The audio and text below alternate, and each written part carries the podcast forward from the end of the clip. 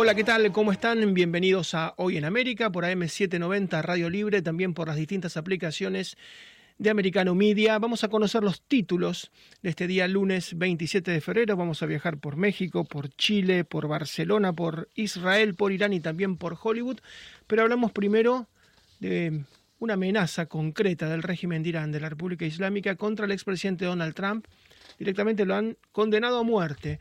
Ustedes recordarán que hace ya más de un par de años, el presidente Donald Trump, cuando estaba en la Casa Blanca, dio la orden para eliminar a Qasem Soleimani, que era un dirigente muy importante de Irán. Esto tenía que ver con distintos ataques que sufrieron enclaves militares norteamericanos. Bueno, ahora Irán que dice que tiene un misil de 1.600 kilómetros de distancia que puede accionar contra Tel Aviv. Bueno, ha dicho que tanto Donald Trump como Mike Pompeo y quienes intervinieron en esa orden para eliminar a Qasem Soleimani han sido condenados a muerte. Bueno, uno se toma en serio estas fatuas que suele sacar el régimen iraní, porque miren lo que pasó con Salman Rushdie, ¿no? A treinta y pico, cuarenta años de esa fatua eh, en Buffalo. El año pasado, hace pocos meses, fue atacado por un lobo solitario que logró acuchillarlo, le hizo perder un ojo, prácticamente lo mata, estuvo mucho tiempo en recuperación. Vamos a hablar también de lo que ha pasado ayer en México, que fue muy conmocionante. Las imágenes del Zócalo, de la plaza principal del DF, del Distrito Federal de México, estuvieron realmente copadas por cientos y cientos de miles de personas, se habla de más de un millón de personas, ¿por qué? Porque están eh, defendiendo lo que se llama no toquen mi voto. Andrés Manuel López Obrador, el presidente azteca, por estas horas quiere hacer una modificación en el instituto que lleva adelante las elecciones que las controla, le quiere reducir su capacidad y su presupuesto. Muchos creen que detrás puede haber una suerte de burla electoral, una trampa electoral y masivamente salieron a protestar. Las elecciones presidenciales son en el 2024, el año próximo en México. Vamos a ir también a Chile porque es muy llamativo lo que están haciendo en sus fronteras para frenar a los inmigrantes. No solamente han desplegado militares a lo largo de toda la frontera, con Bolivia, con Perú, la frontera norte, es una frontera de 2.000 kilómetros, muy porosa, muy laxa, donde suelen entrar cientos de personas por día, han hecho una zanja y han sacado un protocolo que realmente llama mucho la atención, es un protocolo donde las fuerzas de seguridad pueden primero usar gas paralizante, después pueden usar granada de humo, después gas pimienta, bueno, está la zanja, finalmente tiros al aire de amedrentamiento y por último hasta pueden dispararle a los migrantes si hay enfrentamientos, se ha endurecido muchísimo la política de Chile, no hay un muro, pero hay una zanja contra los inmigrantes. Chile tiene la mayor renta en dólares de toda Latinoamérica y por eso tanta gente quiere ir a vivir y a trabajar para después generar remesas y reenviarlas fundamentalmente a Latinoamérica. Y por último, vamos a estar también en Barcelona con este caso tan dramático de las mellizas argentinas que intentaron suicidarse, 12 años, una de ellas murió, la otra está en muy grave estado, una aparentemente se dejó caer y ni siquiera puso los brazos de protección, que es la que murió, a quien le hacían bullying, es una nena de 12 años, a quien convencieron de que debía ser trans y llamarse Iván, un caso realmente tremendo, la otra alcanza a poner los brazos y por eso salvó su vida, se tiraron desde un tercer piso, le hacían bullying en la escuela y lo cierto es que la familia se está volviendo a Argentina, ni bien se recupere la melliza que logró sobrevivir, pero ya son 50 los casos ocurridos en Barcelona. La sociedad catalana es una sociedad muy cerrada, muy particular, muy aislacionista. Pero nos vamos a Israel, vamos a hablar con nuestro amigo Isaac Benoliel, que es experto en seguridad y experto también en todo lo que tiene que ver con Medio Oriente, con Israel y particularmente con Irán. ¿Qué tal Isaac? ¿Cómo te va? ¿Cómo estás? Buenas, buen día. Bueno, muchas gracias Isaac. Sabemos que estás trabajando en Israel y vos has tenido que proteger, por ejemplo, a Salman Rushdie, que tenía una fatua y que se sabía que en cualquier momento un iraní, algún lobo solitario podía atacarlo. ¿Y qué tanto debe cuidarse hoy por hoy Donald Trump con esta amenaza de que quieren matarlo, tanto a él como a Mike Pompeo, que fue su secretario de Estado? Exactamente. Tuvimos que hacer ese trabajo en, en Buenos Aires eh, hubo que programarlo y el miedo más grande era eh, un lobo solitario, porque normalmente cuando hay algo programado, eh, más estando Estados Unidos en el medio, se puede llegar a, a, detectar con anticipación. Pero ya un lobo solitario es un problema, es una persona que se levanta a la mañana y decidió que va a ser un atentado. Así es, y si uno tiene en cuenta la historia de Estados Unidos, por citar tres casos conocidos, pero fueron muchos más, uno piensa en el asesinato de John Fisher al Kennedy, en la balacera que sufre Ronald Reagan, el asesinato de Abraham Lincoln, es decir, eh, los magnicidios, te aparece, como vos decías, un lobo solitario como en el caso de Reagan y logra acercarse y disparar. Hay que tener un enorme cuidado a partir de ahora, me imagino. Sí, inclusive, mira, fíjate vos, eh, en Israel es algo que están, estamos viendo bastante seguido. Eh, los atentados que intentan preparar son desbaratados con anticipación. Ahora, cuando hay un lobo solitario, esos tienen, normalmente tienen eh, éxito, eh, porque es una persona que se levanta, le llenaron la cabeza, se levanta y va y apuñala a alguien. Después termina distinto, ¿no? Normalmente lo neutralizan, pero cuando es así es muy difícil de que los servicios lo puedan detectar con anticipación. Y recordamos el año pasado, Shinzo Abe, el ex primer ministro japonés, en medio de un proceso electoral fue asesinado y no, no, hubo manera de frenarlo y Japón no es un lugar que está acostumbrado a este tipo de atentados. Contanos vos que conocés bien la política de Medio Oriente, de Israel y de Irán, ¿por qué hay tanto enojo con Trump? ¿Quién era Soleimani, Qasem Soleimani, ese dirigente que mandan a eliminar? Bueno, eh, era el responsable eh, era un general iraní de la Guardia Revolucionaria, responsable de, eh, o sea, comandaba eh, ataques en el exterior. hay que tener en cuenta que Irán es un patrocinador, es un Estado patrocinador del terrorismo y desgraciadamente los argentinos tenemos la, experiencia de lo que ha pasado. Atentado a la, a la Embajada de Israel, atentado a la AMIA con su brazo armado, que es ejecutor, que es eh, Hezbollah, lo mandan a algún país a cometer algún atentado, y tenía una cuenta pendiente, y la saldaron con él. Y no solo eso, sino que es una humillación para Irán que le maten a una persona de tan alto rango, ¿no? Ha habido otros también que han matado en Líbano, eh, el caso de eh, pero esto ya es un caso de, alguien, digamos que es el, tercero o cuarto en la escala de conducción de Irán, es algo muy eh, humillante para ellos. Así es, y el presidente Donald Trump también frenó todo este programa iraní para mejorar, enriquecer el uranio y tal vez armar su propia bomba atómica. Eso también seguramente los ha puesto mal a los iraníes. Ahora el presidente Biden prácticamente lo quiere retomar y yo me imagino que a Israel esto no le causa ninguna gracia. No le causa ninguna gracia, lo, manejan. Eh, ahora, una cosa es cómo se maneja la política eh, puertas afuera, y otra cosa, dicen en, Israel que, por ejemplo, eh, todo este tema, tanto los servicios israelíes conjuntamente con los servicios estadounidenses y europeos, puertas adentro lo manejan de otra forma, al margen de lo que, de lo que comenten. Incluso, por ejemplo, eh, yo ayer preguntaba, no sé si habrán leído la noticia, que Irán tiene un nuevo misil que podría llegar a, eh, hasta Israel. no sé si están al tanto de eso. Sí, sí, decíamos en la apertura que tiene 1.600 kilómetros de trayectoria y claro, podría impactar Tel Aviv o Haifa, Jerusalén. Sí, consultando sobre esto, obviamente hay dos eh, opciones, o que sea verdad o que sea mentira. En Israel te dicen que están un paso adelante sobre eso. Eh, y también por el otro lado que muchas veces han, eh, o sea, eso en el caso de que sea verdad, y en el caso de que sea mentira, dice que muchas veces ellos tienen que alimentar a un populacho que, pide sangre, que pide resultados, y hay gente que pone dinero, eh, que pide los resultados de, todo esto, que de, esta industria armamentística, ¿no? Obviamente.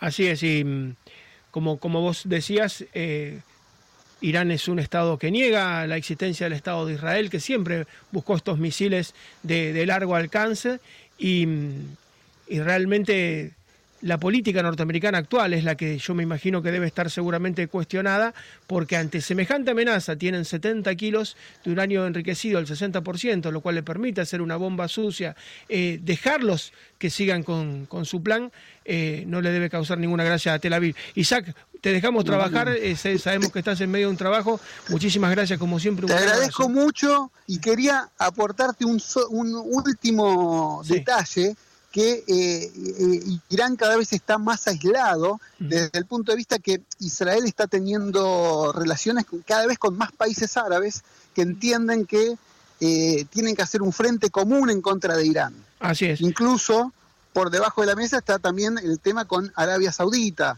y ellos temen que en cualquier momento venga un entendimiento con Arabia Saudita y los dejaría muy mal parados. Un gran abrazo, Isaac Benoliel, directamente desde Tel Aviv. Otro para ustedes. E Irán que pidió la pena de muerte, nada más y nada menos que para el 45 presidente de la Unión, Donald Trump. Pausa muy breve, ya regresamos.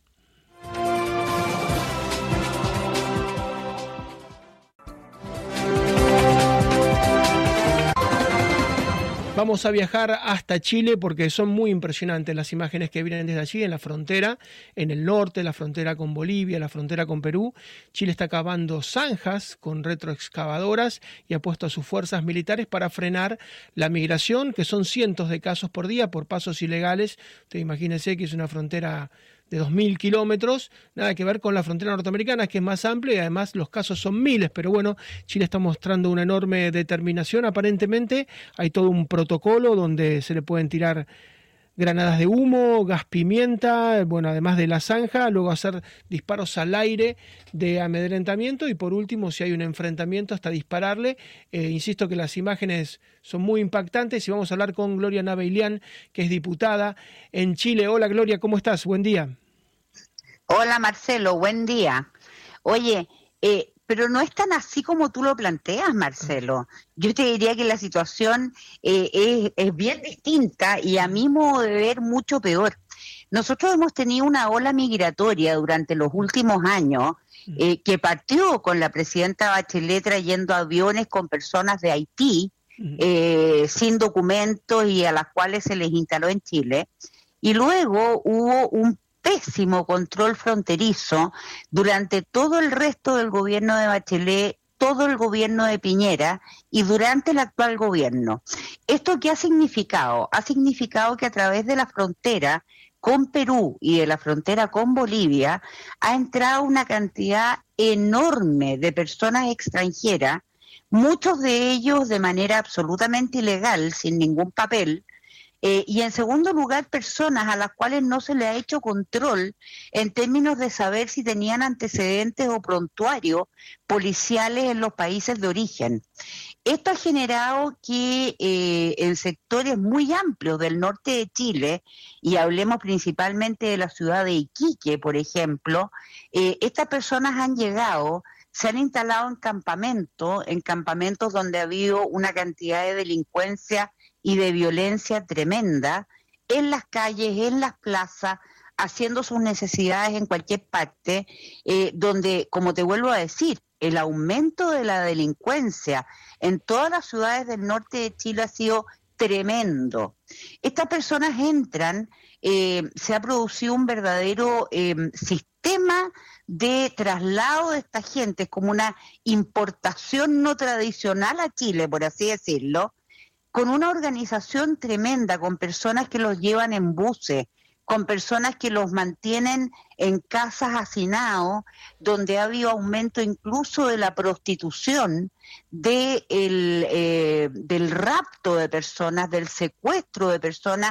La verdad, Marcelo, que la ola de delincuencia que hemos visto, sobre todo en el norte de Chile, pero también en el resto de Chile, porque esta gente no se queda solamente en el norte, producto de esta falta de control fronterizo ha sido horrorosa. Entonces, esto de las zanjas, Gloria, esto de las zanjas es nuevo. Eh, estas zanjas como de protección, en lugar de un muro, trazar una zanja para que no puedan ingresar. Es que lo de la zanja es casi un chiste, porque la verdad es que esa zanja eh, se hizo en el gobierno de Sebastián Piñera, es una zanja en un pedacito de la frontera. De los tres mil y tantos kilómetros, esta zanja tendrá no sé, por decirte algo, 50 metros o, o 100 metros, no tiene más. Entonces, al final la gente entra por todas partes igual. Incluso tú ves como han hecho las laderas de la zanja de modo tal que por ahí mismo cruzan.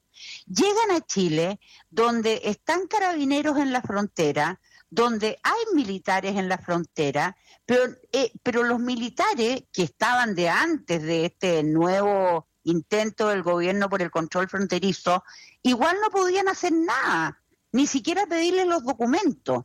Entonces, ¿qué es lo que se legisló a fines de enero? A mi modo de ver, mal legislado porque se aprovechó un proyecto que era para proteger infraestructura crítica, para tratar de hacer un control fronterizo con militares que no son las personas adecuadas para hacerlo. Lo que Chile necesita es una policía fronteriza. Los militares están para otro tipo de funciones.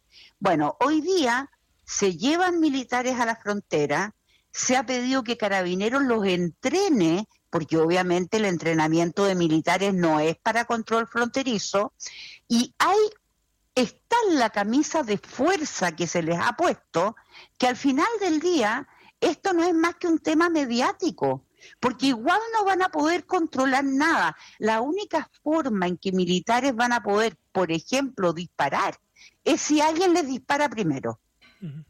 Si no, ellos no pueden revisar a las personas, no pueden impedir que entren, nada. Ellos simplemente tienen que preguntarle, señor, ¿para dónde va usted? No, mire, yo voy para Iquique. Ya, espéreme un poquitito, tengo que llamar a Carabineros. Carabineros viene con un señor de aduana, lo revisa los papeles y el tipo entra igual. Entonces, esto no es más que un show mediático.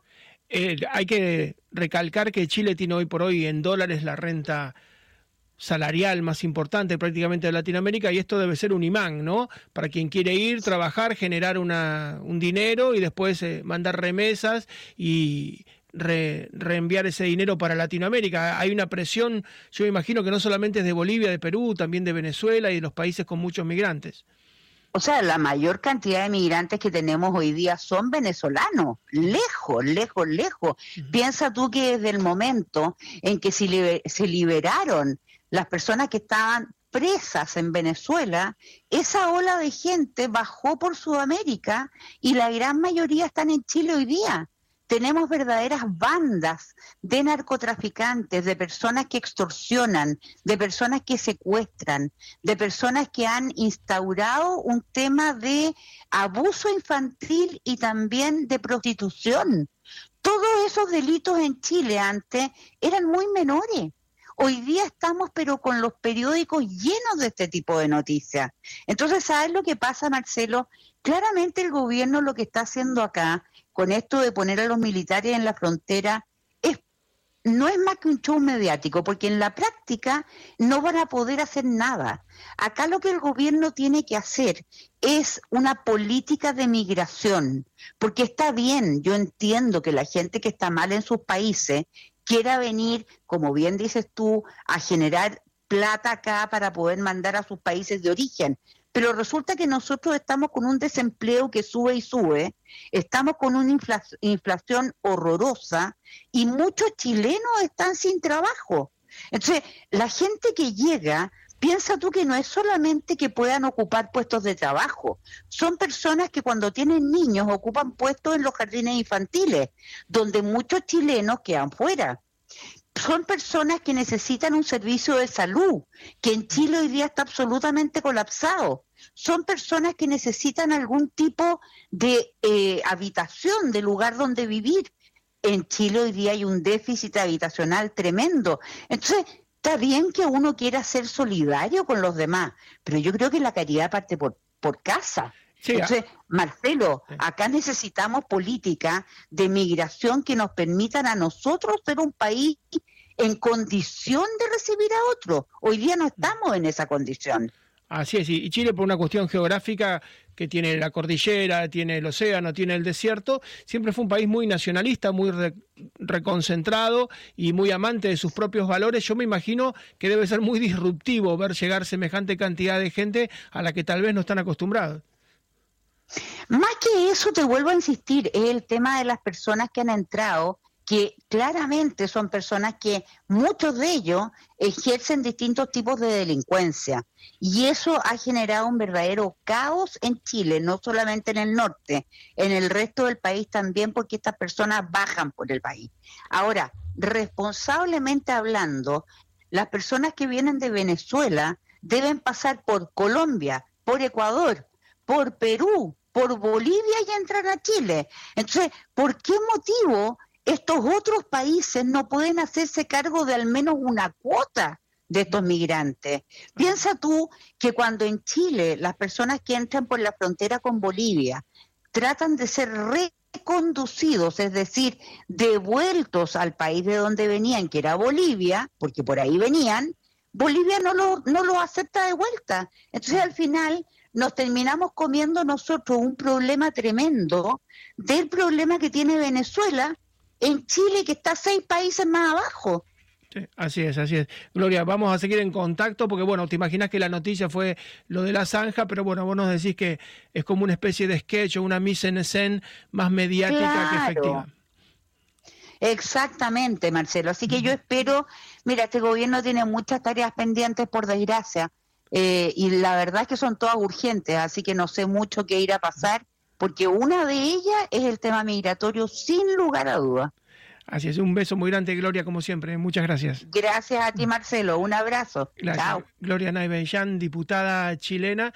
Y bueno, fue etapa de muchos diarios esta zanja, ¿no? En lugar de un muro construir una zanja, ya dice que por el momento la zanja es más un sketch, es pur la galería, ¿no? Es una especie de show mediático. Hay que ver si logran concretarla porque es un trabajo ciclópeo. Son más de 2.000 kilómetros de frontera solamente con Bolivia y con Perú en el extremo norte. Paso eh, a la pausa, muy breve, un minuto y regresamos.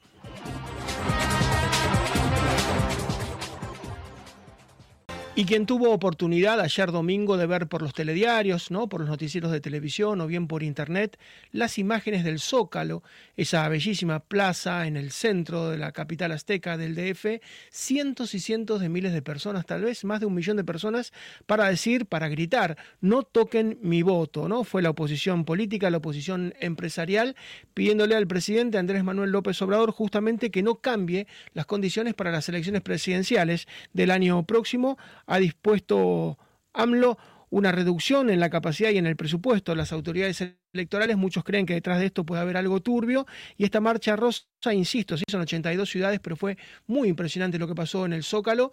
Eh, era un mar de gente, realmente eh, era muy conmocionante. Alberto Rueda es colega mexicano, siempre nuestro amigo nos ayuda a entender qué fue lo que pasó. Alberto, ¿cómo estás? Marcelo, qué saludarte. Buenos días. Encantado de poder conversar contigo y con tu auditorio.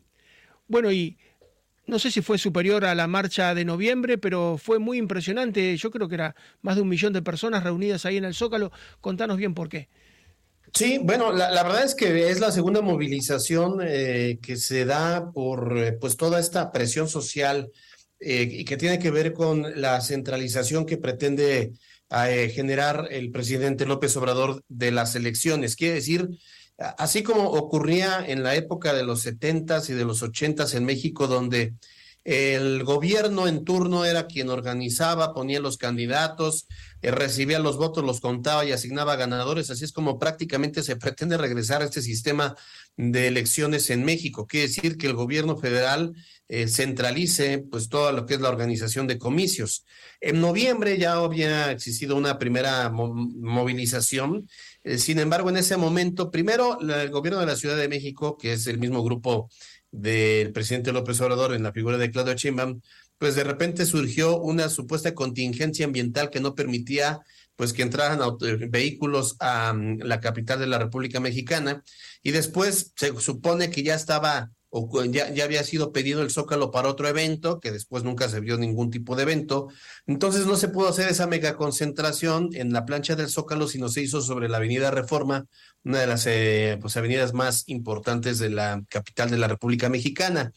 En ese momento, pues el número de participantes sí fue, la verdad es que eh, contabilizado en miles y miles, eh, que llenó esta, esta avenida importante de Paso de la Reforma. En ese momento, eh, lo que ocurrió es que la presión sirvió para que los diputados, los representantes en la Cámara, en la Cámara Baja del Congreso de la Unión, pues no, no, no, no obtuvieran la mayoría calificada y no viniera este plan para desaparecer al INE, transformarlo. De entrada ya no quieren que se llame INE, ya quieren que se llame de otra manera, muy, con estos nombres muy eh, enfocados a la, cuarta, a la 4T aquí en México. Pero el presidente, a pesar de eso, dijo, ah, bueno, pues si no lo puedo hacer por la vía constitucional, lo voy a hacer eh, con reformas secundarias. Entonces, eso es lo que denominó el plan B para poder disminuirle recursos al INE, para poder desaparecer los organismos en los estados y para una serie de medidas que lo que implicarían es eso, el debilitarlo y el que sea el gobierno quien tome el control mejor de las elecciones. Alberto, se Alberto, esta segunda marcha en 82 ciudades del país y las imágenes que están observando en pantalla son muy similares, llenos prácticamente totales, una plancha del Zócalo desbordada con este color rosa para evitar algún tipo de confusión y que eh, se le fuera a asignar esta marcha a algún partido político, no querían ni el verde, ni el rojo, ni el morado, ni ningún otro ni el naranja, sino lo, eh, eh, fue el, el, el, rosa. Ahora, de acuerdo a lo que los propios organizadores mencionaron, es que se, hubo medio millón de personas, o sea, 500 mil personas concentradas. Hay quien dice se quedan cortos con sus propios números. Y hoy el presidente López Obrador ha pues minimizado, ha dicho que ni eran tantos y que sus movimientos eh, llenan más. Bueno, la, verdad es que los movimientos del presidente siempre los ha contabilizado de acuerdo al zócalo de la ciudad y cuando son sus movimientos son millones y millones y millones y ahora dijo que el zócalo lo llenaron con 10 mil personas, pues así como le haces como para hacer más chico el zócalo y que quepan menos personas. Luego, Alberto, el viernes el presidente López dijo que quienes iban te, decía que nosotros durante muchos años escuchamos esto del dedazo, que el Partido Revolucionario Institucional, el PRI, bueno, quien se iba con el dedo, con el dedazo, designaba a su sucesor. Es algo a lo que quiere retornar López Obrador, ¿no? Sin duda alguna, lo que quiere es garantizar que de ahora en adelante las elecciones tengan como propósito el que queden pues los allegados a su movimiento. Eso es algo que preocupa porque el quitar de medio al INE pues permitiría precisamente que viniera ese sistema donde el presidente dice, ah, bueno, ahora yo quiero que usted sea el candidato y pues de manera indirecta vendría toda la carga del Estado para favorecerlo en la intención del voto y que de repente pues surjan algunos fraudes electorales para beneficiarlo. Ahora, lo que quiere el presidente es remover un organismo que funciona y que ha funcionado tan bien, que ha logrado la, la alternancia. De hecho, el propio López Obrador es beneficiario del propio Instituto Nacional electoral. En, en, el 2000 hubo alternancia del PRI al PAN. Después hubo otra vez alternancia del PAN al PRI y luego una alternancia del PRI a Morena, el partido que hoy gobierna el presidente. Si se mantiene el INE, pues hay garantías de que en el próximo 2024 pueda venir una nueva alternancia. Y lo que quiere el propio López Obrador, lo que buscarían con todos estos candados que le quiere poner, pues es garantizar que ya no haya alternancia y que sea su partido el beneficiario en los próximos procesos electorales. Y ya desde el viernes había manchado eh, la, la, o intentaron manchar la, manchar la marcha, eh, porque bueno, ya decía el propio presidente, no, no, es que quienes vayan a la marcha no están defendiendo al INE, sino están defendiendo a, este, a Genero García Luna. O sea, no tiene que ver una cosa con la otra. Y incluso ayer en la marcha eso lograron intentar hacer. Eh, colocaron publicidad de García Luna, del PAN, eh, quisieron poner una, mega, una megamanta, cada cual fue de retirada. Pero yo creo que a manera de conclusión lo que te puedo decir, Marcelo, es que eh, la marcha de ayer, la movilización de ayer muestra que la sociedad sí está atenta, que la sociedad sí está reaccionando, que la sociedad sí se está informando y que están eh, pues descubriendo que ciertamente hay un grave riesgo si es que este plan B funciona. Ya funcionó porque ya pasó en la Cámara de Diputados, que es mayoría de Morena, ya pasó en la Cámara de Senadores, que es mayoría de Morena, y al ya em, declararla o publicarla en el diario oficial de la Federación, pues ya vendría en todo caso eh, o, esto queda en manos de la Suprema Corte de Justicia de la Nación, que por el momento tiene una presidenta, Norma Piña, que pues no es afín al presidente López Obrador, de hecho es la, la ministra que ha votado muchas más veces en contra de los proyectos que ha presentado el presidente. Ese es un buen augurio, esto permitiría que en todo caso se declare inconstitucional estas eh, reformas secundarias y que el riesgo de la desaparición del INE se desvanezca. Alberto, y la última, Es preocupante lo de Andrés Manuel López Obrador con el Castro chavismo, ¿no? Su relación con Díaz Canel, su relación con Pedro Castillo, que fue un presidente golpista que intentó disolver el Parlamento en Perú. Bueno, prácticamente Perú le ha retirado los embajadores a México. Es decir, en este tramo final, en estos dos últimos años de su mandato, da la sensación de que hay una especie de extravío, de desvarío de Andrés Manuel López Obrador, de, de irse mucho hacia el Castro chavismo. No, bueno, eh, eh, hay una fascinación del presidente por las dictaduras, o sea, ahí tenemos la cercanía que ha tenido con Díaz Canel, eh, el respaldo que le ha dado diestra siniestra a Pedro Castillo, incluso ya em, él, se, ha, inmiscuido en los asuntos de Perú, cuando él, él, ha manejado siempre una política de la no intervención, cuando le conviene, digo, por ejemplo, cuando la elección de Joe Biden, el presidente de Estados Unidos, tardó varias semanas en reconocerlo y decía, no, es que nosotros no nos vamos a meter en los asuntos que tengan para lo que le conviene. Tiene, está el caso de Nicaragua con Daniel Ortega, que México ha sido de los países que no se ha pronunciado en contra de esta dictadura de, del propio Daniel Ortega. El caso de Nicolás Maduro, pues digo, tanto que... Eh, el propio Nicolás Maduro estuvo presente en la toma de, protesta de López Obrador en el 2018. Eh, eh, en su momento ha, evitado hacer pronunciamientos contra la guerra de, Ucrania que perpetrada por eh, Vladimir Putin. Entonces siempre se se ha conducido a Vladimir Putin con mucho respeto. O sea, ciertamente hay una fascinación y una obsesión de López Obrador por las dictaduras, especialmente por las dictaduras de América Latina. Entonces, bueno, pues no, no, no es cosa menor que ahora el sistema político que quiere impulsar en México pues esté relacionado precisamente con las figuras de estos países antidemocráticos como es Nicaragua, como es Cuba, como es Venezuela, como es este pues todos estos países que como es Perú y todos estos países que hemos mencionado ahí en su momento, incluso Brasil con el propio Bolsonaro. Un gran abrazo Alberto como siempre y a tu disposición, ¿eh? a tus órdenes. Gracias, Marcelo, un abrazo. Gracias, Alberto Rueda, periodista azteca, periodista directamente desde el Distrito Federal de México, insisto, de medio millón a un millón de personas se calcula en esta marcha rosa, eran muy impresionantes las imágenes del Zócalo y lo que quiere Andrés Manuel López Obrador es volver al dedazo. El presidente generalmente del PRI, esto ocurrió durante 70, 80 años, designaba a su sucesor.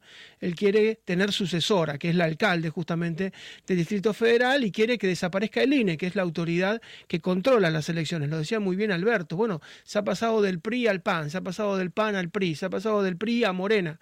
Entonces, el INE funciona porque hay alternancia. Si México no tuvo algo durante todo el siglo XX prácticamente, fue alternancia. Siempre gobernaban los mismos por el dedazo. Bueno, Andrés Manuel López Obrador quiere volver a ese dedazo como no le dan las mayorías calificadas, quiere hacerlo por mayoría simple, todo va a terminar en la corte, pero la gente en la calle fue muy concreta en el día de ayer, fue realmente conmocionante lo que pasó en el centro, en ese lugar tan bello, en el Zócalo Azteca. Pausa muy breve, última y volvemos con el tramo final del programa.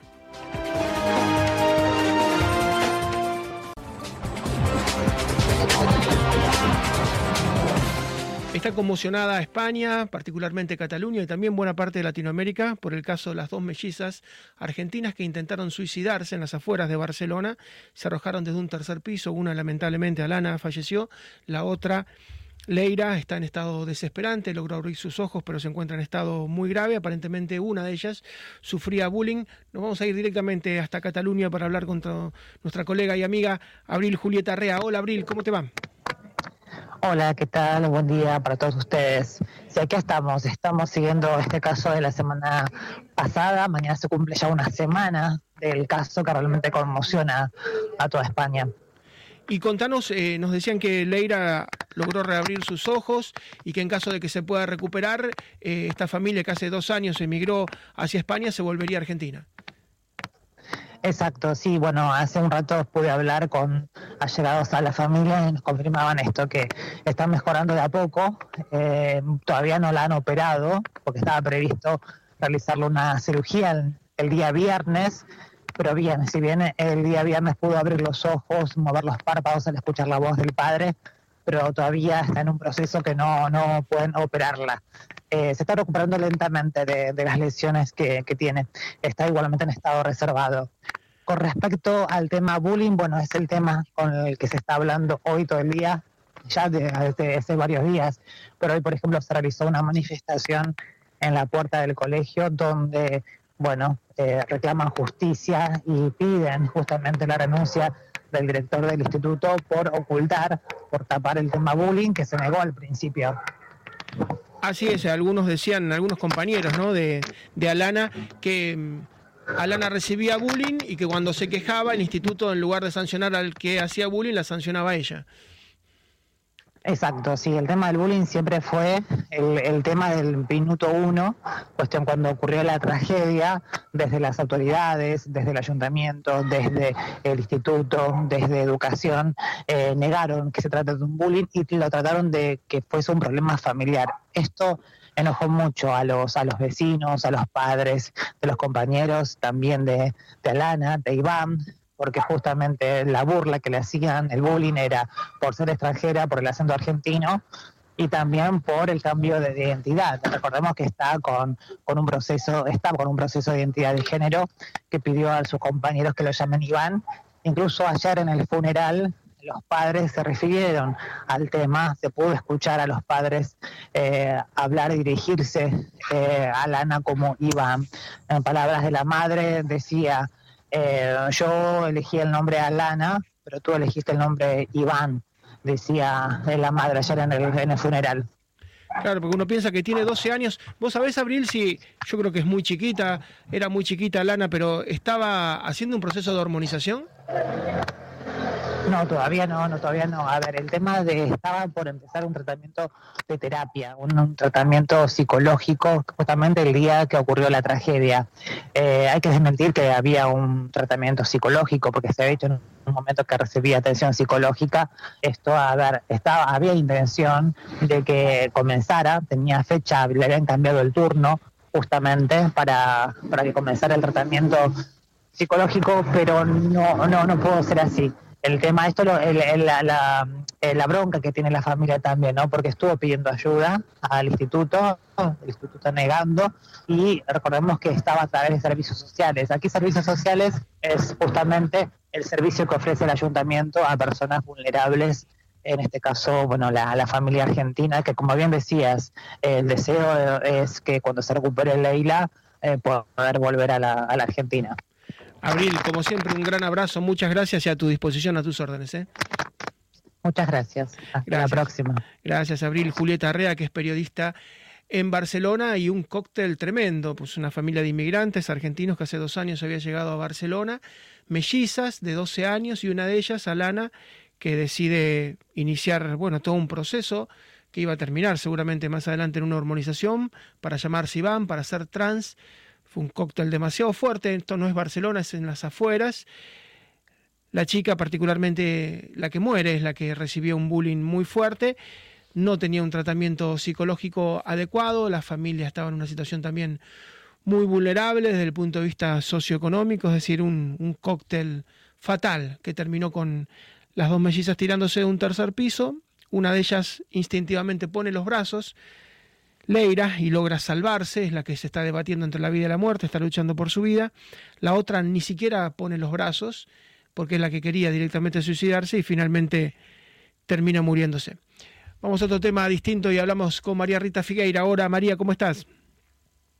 ¿Qué tal, Marcelo? Sí, vamos a, no porque sean cosas gratas, pero vamos a descomprimir un poquito porque venimos de noticias muy, muy cruentas.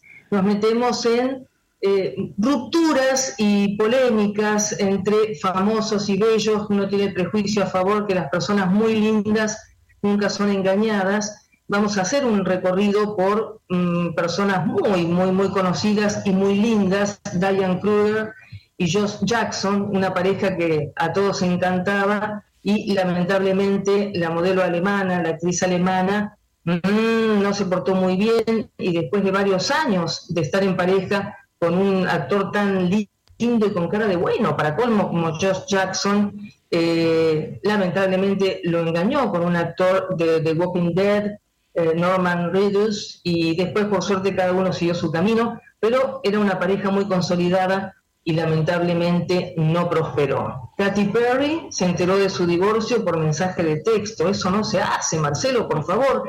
Estaba en pareja con Russell Brand y este no tiene nada de tacto, un 31 de diciembre, un fin de año, este, le mandó un mensaje de texto diciéndole que por cuestiones de agenda ellos no se encontraban nunca, no podían seguir en su matrimonio. Minnie Driver y Matt Damon conformaron en 1997 una atractiva pareja porque los dos coincidieron en una película muy buena, En Busca del Destino. Es más, Matt Damon la protagonizó y ganó el Oscar como mejor guion original junto con Ben Affleck. Y lamentablemente en un programa de Oprah, Matt Damon comentó que él estaba soltero y así se enteró Minnie Driver que no la consideraba como pareja. Eso se habló mucho en su momento, después también cada uno siguió su camino. Una de las cosas más recordadas fue el, bueno, Bill Bob Thornton estaba en pareja con Laura Dern, que se enfrentó a los dinosaurios de Spielberg, pero no se pudo enfrentar a Angelina Jolie.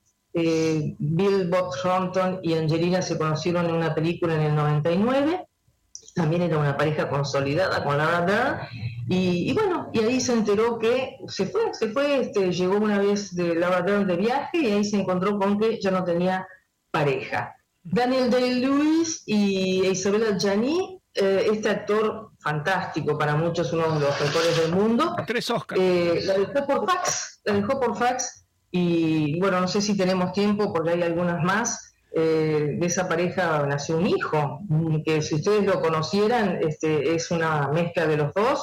Y así varios. Eh, una de contanos, de, Shakira cómo descubre la infidelidad. Sí, no, lo de Shakira con Gerard Piqué es fabuloso porque ella empezó a sospechar porque regresó de un viaje, eh, abrió la nevera y vio su frasco de mermelada de frutilla que solamente ella lo comía porque ni Piqué ni a los hijos le gustaba y este, ahí se enteró que alguien más estaba. En mi caso particular, que estoy mucho más cerca de la gula que de la lujuria, creo que perdono menos que coman la mermelada preferida que se acuesten con mi marido. Pero en el caso de Piqué y de Shakira, que ha inundado los medios de comunicación, creo que Shakira lo ha manejado de una manera tan estratega, tan astuta, de una manera, no sé realmente si el despecho hay que consultarle a, a Shakira lo cierto es que hay varios casos. El de Jude Law y Sina Miller para mí también fue tremenda. ¿A cuál más lindo? Eh, estaban en pareja, estaban en Inglaterra y la niñera que cuidaba a los hijos del primer matrimonio de Jude Law, eh, bueno, el hijito le dijo, mami, mami, papá estaba con la niñera. Yo no puedo creer, acostados en la cama y así se supo. Bueno, la verdad, Marcelo, por favor, con todo respeto, porque es algo muy feo, pero uno tiene el prejuicio a favor de que la gente muy bella no es este, pasible de, engaño y no es así. Pero la verdadera frutilla es mi preferida, obviamente. Bueno, cuídate entonces, María. Un beso muy grande. Volvemos mañana. Beso, beso. Chao, hasta mañana. Nos vamos hasta mañana. Muchísimas gracias por la atención. This podcast is a part of the C Suite Radio Network. For more top business podcasts, visit c-suiteradio.com.